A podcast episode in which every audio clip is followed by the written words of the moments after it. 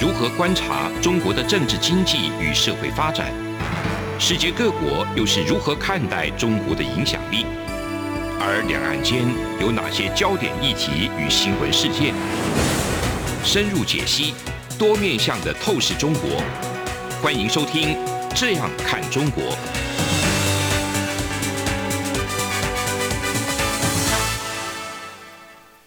这里是央广的《这样看中国》，我是主持人富察。今天我们再次来到这个历史的现场，来看待不一样的中国史。那有人说：“哎，富察，你在这个节目当中讲的历史，不都是不一样的中国史吗？”没错，但今天这个不一样的中国史呢，就是一套历史丛书的这个名称总名称。那它的作者就是我非常敬仰的这个历史学的前辈，也是我们在文化界的前辈，叫杨照，杨照大哥。那杨照大哥从去年的二零二零年的四月份开始，是对出版这一套历史的这个中国史的重新梳理。那到目前为止已经出版了八本书，对，八本书。然后整个计划是有十三本书。是。那这个系列呢，我觉得非常独特的地方是说，没有按照传统的中国朝代的断代史观来去切分，而是用一个比较长的时段，把每个朝代容纳到这个时段当中，加以重新的定义。好，这部分是我觉得看到这套史书的时候，第一个让我觉得非常亮眼的地方。呃，其实这是我应该说不只是这样，我还刻意的希望打破朝代史观，因为我觉得我们在以前理解中国历史上面，这是一个最大的障碍。对，因为他从一开始，一般大部分的人从一开始，包括像在台湾，从小学我们以前从小学教就开始背这些东西，夏商周秦汉这样一路下来，但你到后来你就以为朝代就是。这个历史的单位，可这是很糟糕、很糟糕的一件事情。没错，没错，因为那样就会简化历史，就所以到后来就养成一种习惯，就有一个模式。那这个朝代谁谁创立的？然后呢，这个朝代有一个盛世，接下来它它中落，再下来它复兴，接下来它灭亡，然后就新的朝代。对，那其实史观就开始了，就一定必然会落入到一个循环史观，而且这循环史观会让你误以为每个朝代大概都长得。差不多，对，那这个中华的这个朝代史观，差不多是在二十世纪初左右建立出来的，对不对？应该说，呃，民族史观里面，民族史观里面把朝代史观放得更高，或者是更重要。嗯、但是，不过的的确确是在中国的传统里面，从正史的这个梅朝替前朝嗯修史的这个习惯过程当中，就已经形成了形成了这样的一个正统史观的连接。对，那这个很有趣的地方是，我在看杨照大哥在写这个书的导读的时候呢，他特别谈到了从钱穆开始谈起，是从钱穆的国史大纲开始谈起。那我觉得很有趣，是很想请教杨照大哥，就是因为我觉得钱穆的国史大纲它有一个国史，是对，那我觉得那个国是很重要的地方，但是杨照大哥谈的是通的概念。是是不是？那可不可以解释一下，说您为什么从钱穆的国史大纲的当中得到一些不一样的启发？应该说更细一点讲，这我在书里没有讲，是我对钱穆的看法。嗯、那我还是基本上我一直都是敬称他钱宾斯先生，包括就是说长远以来，因为他对我的影响，嗯、我现在尽可能习惯说就叫他钱穆。哦、对我来说，其实都还是有点不敬。我一般都说宾斯先生或者是钱宾斯。嗯嗯。那我我我要解释的是说。呃，但是在我心目中的钱穆的史学其实分两块。有一部分呢是他民族史学的立场，没错。那民族史学的立场包括你刚刚讲到郭史大纲国史，对。还有呢，他一开头的那个引论，嗯，哎、欸，我高中的时候背过那篇文章、欸，哇，因为那是民族史学的经典文章啊，没错没错啊，一个作为一个中国人，你一定要了解怎么样了解中国的历史，然后中国历史多么样久远，史料多么样的完整，什么什么，然后你一定要有情感，对对，这中间是一个敬意。要有敬意，要有情感，它是一个非常感性的一个号召。没错，那这一部分当然钱穆是非常重要的民族史学的代表性的人物。但是我不是说十几岁的时候会被这种感动，嗯，可是更进一步的研究史学，那我会看到说，我原来想象我们认为的钱宾斯他是这样的一个民族史学的一个代表，所以他的史学的概念里面有很多是受到那个传统或者是民族史学的影响。很保守的部分，嗯嗯，这是一部分的钱宾斯，但是另外有一部分的钱宾斯其实是非常非常开创性的，嗯，是非常革命性的。像我在的第一册书里面特别提到他那两篇，后来回头想，一九五五零年代考古学都还没有在新石器时代考古这么重大突破，他写了，已经看到了某些，他是从文字学上面，然后他写了中国古代山居考，他写了中国古代农作考。这个后来都非常厉害哈，非常非常厉害，而且是非常突破性的。对，所以我就说，我对于钱先生其实是有这个这个矛盾暧昧的情感。我的意思是说到后来是他那个非常大胆，在中国的史料里面读出不同意义的这一部分，深深影响我。我想说，包括像钱明志先生最重要的学生余英时，嗯嗯，那都是受到他的那种这种其实是革命精神啦。就是说从以史学的角度来看，意思是说你不能够完全相信传统对于史料的解读，对，你要自己去读史料，对，你要自己在史料里面整理出你的看法跟你的观点。那这一部分是更深的感动我的，所以你刚刚讲的是对的。国史那一部分不在我的架构底下，对我来讲，对这个民主通史的部分，但是创新的部分，恰恰是你的勇气来源。是，意思是说，呃，过去当他写应该说那个国史大纲的内容的前身，当他在北大，然后后来呢到西南联大去教中国通史的时候，其实没有人真的用这种角度说什么叫做中国通史。那中国通史只是说啊，要嗯一个学生。应该要了解中国史的大致的从头到尾，可是前言他们对“通”这个字，他特别的坚持。嗯嗯，包括我在我写讲的他的那个小故事了哈，那他坚持一个人教。没错没错，这个故事很传奇性，这是民国传奇，这是民国，当然民国才有办法。对，没错，就在今天，其实任何地方不管是大概都没有这种精神了。对，那所以“通”这个字是非常重要的。那我自己在讲课的过程当中，一方面我。本来就是对这个东西有比较多的思考，另外一方面也很深有感触。例如说，如果你不是这样讲的话，对，有很多报告很容易那个朝代之间的差异性就会被淹没掉。对，因为不同的人讲不同的朝代，没错，讲来讲去，大家会听来听去都觉得哦，都差不多，差不多，对，都差不多。对，那可是因为你有一个通的概念，所以例如说，我会很强调，即使是这个我们说近世史里面，宋代跟明明代。那宋代跟明代都是非常非常发达的士人的文化、文人的文化，嗯，但是他们很还是非常不一样，在政治的意涵上面非常非常不一样。那这就是因为在通史的这个架构或者观念底下，嗯，才比较有机会、比较办法可以凸显的。对，这是杨照大哥在设定这个不一样中国史的时候呢，他特别强调是说，就是说我们跳出朝代，然后我们给每个不同的不同的所谓的朝代哈那个时间段。进行一个相对精准的定义啊，我用相对精准是因为不同的历史一定有不同的理解。像我们看到第一本跟第二本谈夏商周，那杨大哥就会特别强调说，商是一个鬼气森森的时代，那周是一个文明跃进的时代。那因为我们今天在后面也会谈到商跟周这两个朝代、两个时代的差别，所以他这样一个定义呢，就会让我们。重新的去啊、回到那个历史的现场去看待，跳出朝代史观去看待那个朝代本身的那个特质是什么？那我再请教杨杨大哥一次，就是我觉得现在你在台湾写中国史啊，这个问题稍微有点点呃敏感，因为我们知道现在台湾已经进入到一个好像是越来越脱离中国史的一个时代精神的一个状态下，那这个时候你却有。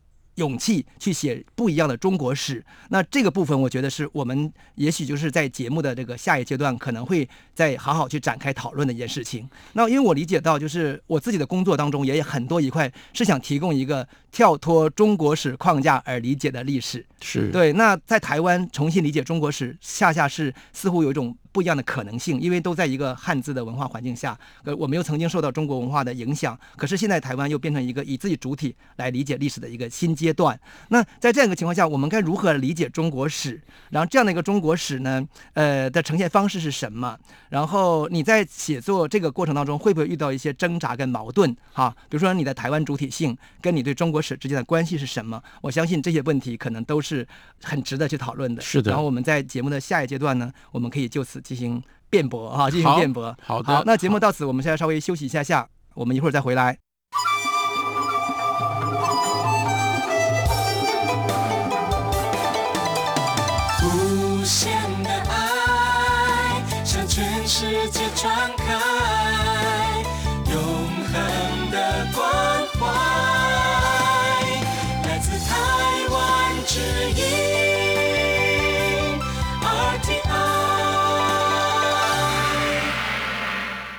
节目我们重新回来，央广的《这样看中国》，我是富察。那今天我们邀请的是杨照大哥谈不一样的中国史。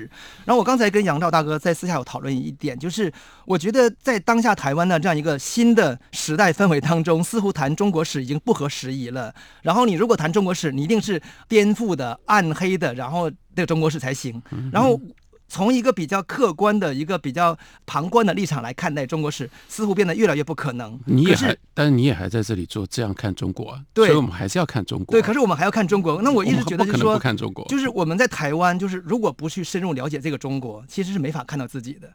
我我是觉得第一个呢，呃，就像会有这样的一个节目这样看中国，嗯，我觉得我们不能不看中国。可是我的背景，我的我所受的思想的训练，我要任何我要把一样东西看清楚，我只能够从历史上面去看，也就意味着，尤其像现在的中国，它这么庞大，它这么复杂，没错。那我的习惯是，当我对一样东西开始有困惑的时候，我觉得这是一个很好的训练，就叫我去追索它怎么来的。对。那当然，这追索可以可以长可以短。那也是因为这样的一个历史的训练，所以很早很早以前，我就很想弄清楚。我们在讲历史的时候，告诉我们说，学历史可以对现实有所了解，它的意义到底是什么？嗯嗯，它是不是真的可以这样？那所以在在讲，呃，我从来就是对于这个连结，我从来没有怀疑过。嗯嗯，意思是说，如果你真的要要确切知道当前的这个中国是怎么一回事，你一定要一定要回到中国的历史上。对。那另外一件事情是，我也从来，我应该说，很年轻的时候，我很幸运的得到这些。这些学者们、这些老师们的影响，我从来不相信有一种叫做固定的或者是真理的历史的真理。历史本来就是一直不断的随着你的不同的观点一直去探索。对，但并不是说历史可以任随你怎么捏，而是你会在不同的困惑的情况底下，对历史、对这些已有的史料去叩问，嗯，不一样的问题。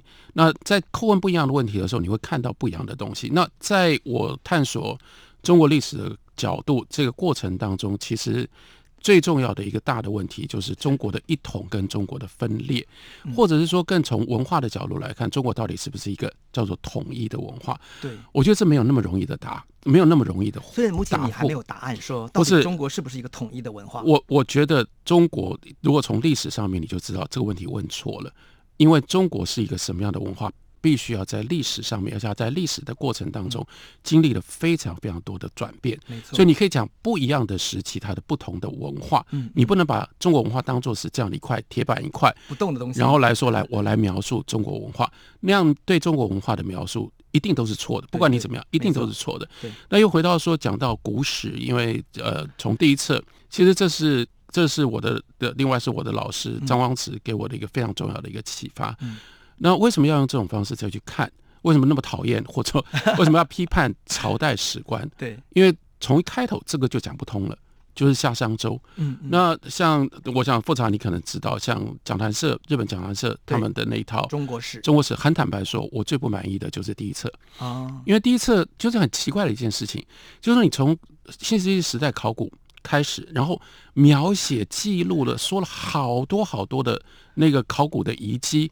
但是最后又调回到 朝代的框架框架里面去了，又开始说哦，夏朝出现，然后接下来这个时候商代出现了。对，那我就觉得这一位日本的考古学家，他的一个一个很大的问题就是，他真的不知道从苏炳干然后到张光直这个问题基本上解决了，就是说他有一个更好的把它整理出一个秩序的方式。除非到下一个阶段，我们有新石器时代考古更大的突破。到目前为止，我想这已经是一个定论，也就是夏商周不是前后相续的朝代。没错，夏商周是三个存在的，至少他们 他们 overlap 交替在相当的一段时间。那所以他们是来自于三个不同地区，三种很不一样的文化。那你说，光是夏商周，我们就不能用朝代史来看？没错，没错。光是夏商周的。各个不同文化可能的发展，他们都构成中国文化。对，但我们就不能说这个中中国文化是统一或者是合一的。夏跟商最大的问题，或者说最迷人的地方，他们如此的不同。他们的不同简直，我觉得超越了唐跟宋的不同。哦，我都都是不是？应该是没有任何我我说在中国文化的这个不同的政权跟这个所有的变化当中最迷人的。一个就是商周之际，对，因为商周之际这个是真的就是文化的地太坏。另外一个是是这个战国结束到秦，秦这是帝国的帝国的出现，这都是大转变。没错没错。那可是如果你用以前的朝代史观的时候，我们没有办法真的凸显这个。例如说，我也讲举例来讲，你也没有办法真的这样去看秦的重要性。对，因为你以为周天子跟秦始皇是同一回事。没错，其实秦秦的出现非常重要，我们后面会讲到。我们回到讲回到这个商跟周的部分，因为夏我想我们先略过，因为杨照大哥这个书里谈到非常多啊，非常的不一样的观点。有很多小的主题，光是看题目呢就会很吸引你看下去。但是因为太庞大，我我我只能挑一些重点来讲。我觉得商周之变是我今天很想向杨照大哥去请教的一个话题，就是商到底是一个怎样的一个文化跟文明，怎样的族群？就是它跟周的差别。这个部分杨大哥特别谈到，就是用鬼气森森，用这个祖先崇拜跟上巫的文化来定义这个商。那么它这个族群从哪来的？它基本上我们现在只能确认它是来自于东方，东方，而且这又是通史的一个观点，因为你看到后来你会发现，对，上来自于东方。如果你从通史的角度来看，它有特定的道理。例如说，我们到今天西伯利亚的东方萨满教的那个传统非常非常大，然后再下来我们看几个从东方从东北方崛起的，从东方从东北方崛起的这些民族，嗯嗯，其实他们的那个。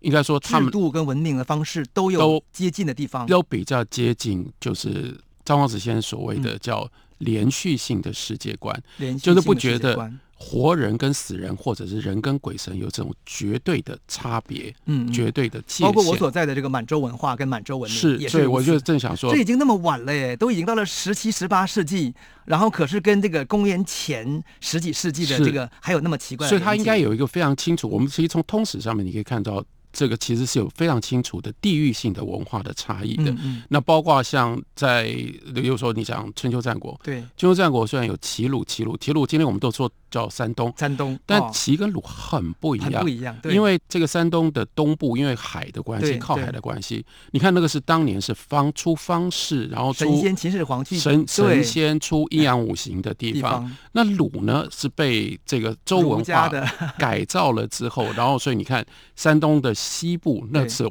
很不一样的两种文文化，那所以从这个角度就讲到说，商到底是商从东方来，然后它带有非常清楚的那种萨满教的那样的一种宗教信仰。嗯那当然我在书里面把它称之为叫鬼气森森，也有人批评我说。那个是有负面的意思，我觉得不见得耶。我觉得那个鬼怎么理解？我们拿今天的角度给他理解，好像很负面。用中国文化后来习惯的是负面的，对，因为我们中国文化就是到后来当成负面了。对，就是孔子那一套，就是孔子这样下来的信念：子不语怪力乱神，谓之生，谓焉之死。对，所以我们会认为说，哦，生人活人是世界比较重要。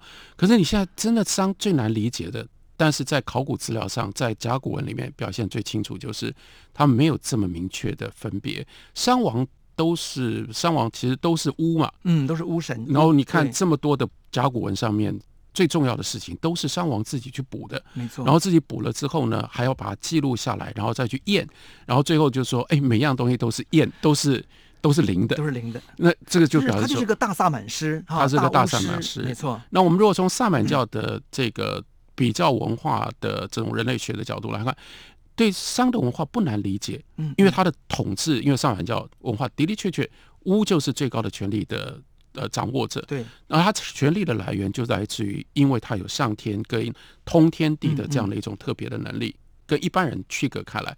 商我们看到的这些证据资料，他们就是这样的一个一个文化。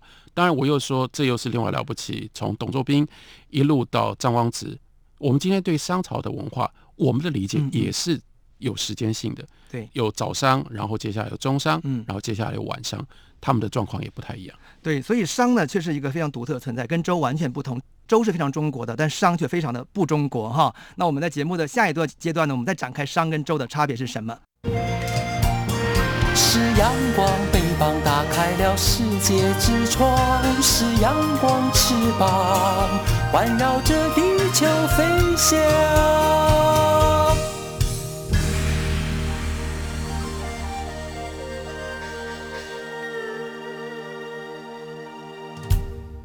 各位听众朋友，大家好，我们回到央广的《这样看中国》，我们继续跟杨照大哥在讨论商跟周的差别。我们刚才在私下里有聊到，是说如果这个商的文化是环渤海的一个萨满教的文化，那我们看到后来遗留到现在今天的，包括像呃满洲、像朝鲜，都是在环渤海那一带而形成的一个文明。所以我们会说，哎，那也有人说商的后人一部分来到了朝鲜嘛，箕子朝鲜的故事。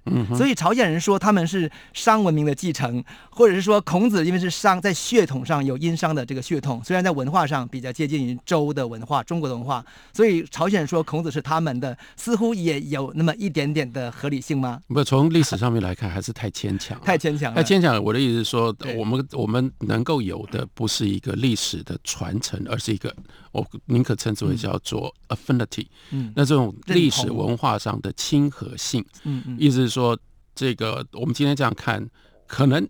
非常有可能是来自于这个地域性的文化，对，所以朝鲜的根底的这个庶民的文化，有一部分非常可能很接近商朝的文化，跟商朝文化很类似，对。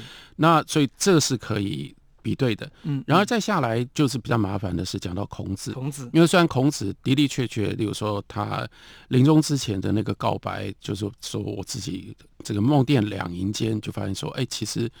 都要做鬼的时候，我好像会回到那个商的那个领域里面。我是商人的后裔，对对对。因为孔子的文化认同有一部分是商的部分在存在，那是血缘。因为的的确确，这个呃，孔子的祖先来自于宋嘛。对，宋国，宋国本来就是当时殷商的后裔，被迁到随着微之起，然后被迁到宋去，然后立了宋。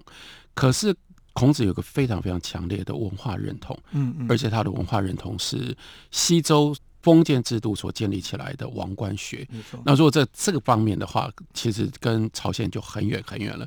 所以要把孔子拉过去，这个这个方面是。但是我在想说，我们现在的民族史观的建构呢，比如说像中国人会把这个皇帝拉到自己的这个政治血统跟文化血统当中去。那如果他这样拉的话，那朝鲜人也这样拉，似乎也是一种就是民族史观的建构。这我就觉得说，还还是这是我会比较小试图小心一点，就是包括。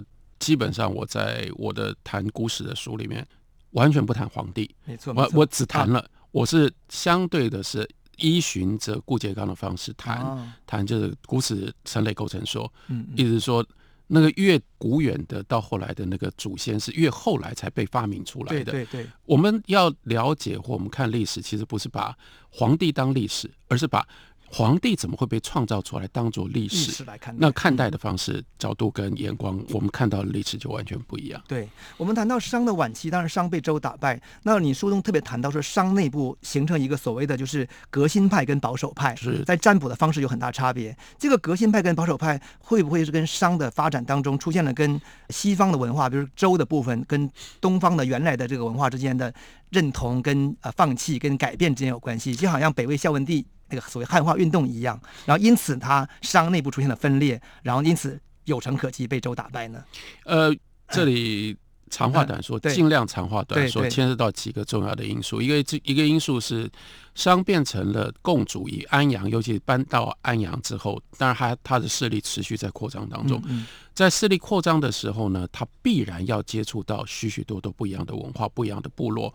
这当然也就是牵涉到，在这个之前，中国的新石器时代文化基本上是满天星斗式的分布的。嗯嗯。所以，当你扩张的过程当中，有很多已经既有的部落，就会被纳进来。嗯。但是你要怎么把它整合进来？对。其实看得出来，商朝在它的早期，一直到他搬到安阳之前，之前，包括他一直跑来跑去，一直不断的迁都。因为他在做这方面的联盟，而他联盟很重要的一个策略就是鬼神策略，嗯，把你的祖先纳进来，你就跟我是同一派了，哦，我们大家就在一起了。那可是呢，等到你扩张到一定的程度之后，非常非常显然，因为商朝另外另外商朝的文化，它是一个我们称之为叫做 binary structure，二元文化、二元结构，它就是两个系统。轮流执轮流执政，所以又在这样的一个二元的情况底下，所以就很很自然的就会变成有一部分的保守派。哦、那保守派呢，是希望继续用这种方式怀柔看待，嗯，把这些其他周边的族群归纳进来。嗯，但你看看起来，这中间又强出现了另外一个强硬派。强硬派是认为说，我们作为英人，嗯，我们英人应该要就是要中心要独大，他们应该听我们的。哦，所以在这种状况底下，你就开始排除别人的。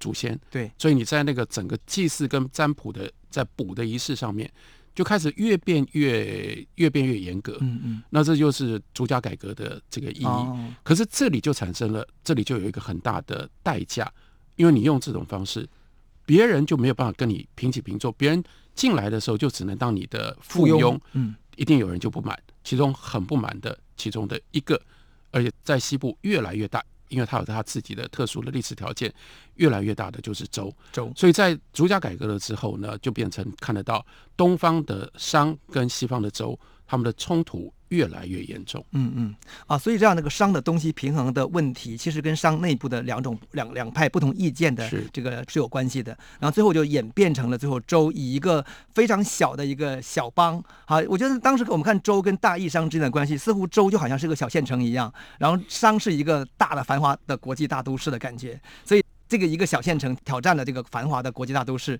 就是这个所谓的牧野之战。是，但是这只是开始，因为后来按照杨照大哥的分析，实际上周统治商的故土东部的故土，其实有很多复杂的一些故事，就其实没那么简单。这也是很有趣，因为这是这是两三千年前所发生的事情。对，坦白说非常意外，这是历史迷人的地方。嗯嗯，我们今天比。当时的人知道的更多，更多。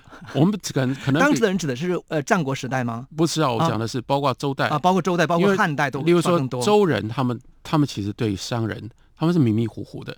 他们根本不太了解商人，他们只是知道说，在他的东方有这个巨大的势力，嗯、然后他过去他认为他长期以来，嗯，他一直在讨好这个大义商，嗯，然后呢，可是大义商欺人太甚，包括你看那个记录，西伯昌。就是文王应该是死在商人的手里，所以武王才会搞出发兵嘛。嗯，嗯，所以就就你你真的是欺人太甚。太甚。然后呢，可是其实周人当时一直就觉得自己不可能去对抗，没有能力挑战挑战商。对，那在这里还有另外一个重要的因素是周人姬姓，他们到了到了周原之后，跟姜姓之间的羌羌人跟羌人结合。对，嗯。那所以到后来是其实是因为你欺人太甚，对，我只是为了告诉你说，你不能够继续这样欺负我。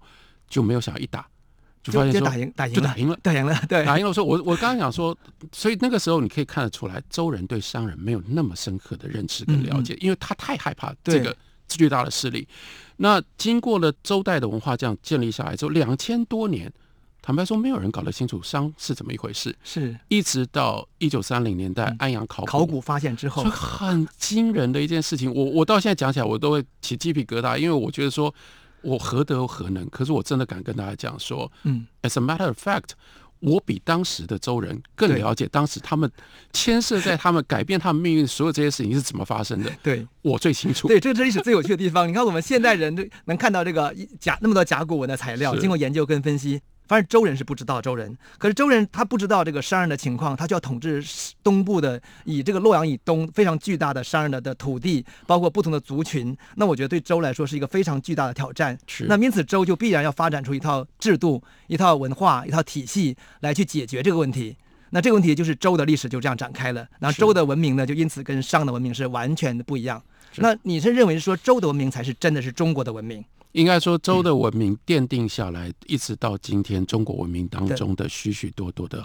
长远的因素，对，当然他还是在过程当中。当然，他也继承一些商的一些东西，可是商的东西，留下来说老实话少，真的很少很多。对，那就是一个很大的一个断层，哦、以至于两千年来其实很难很难回头去认识商。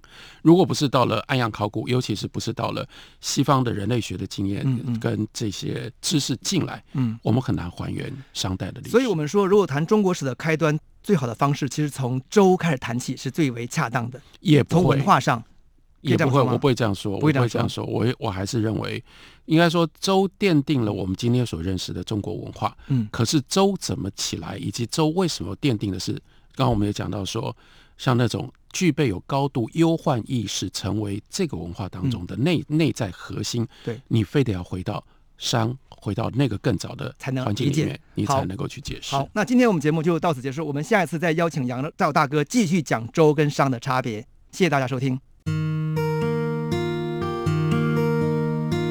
无限的爱向全世界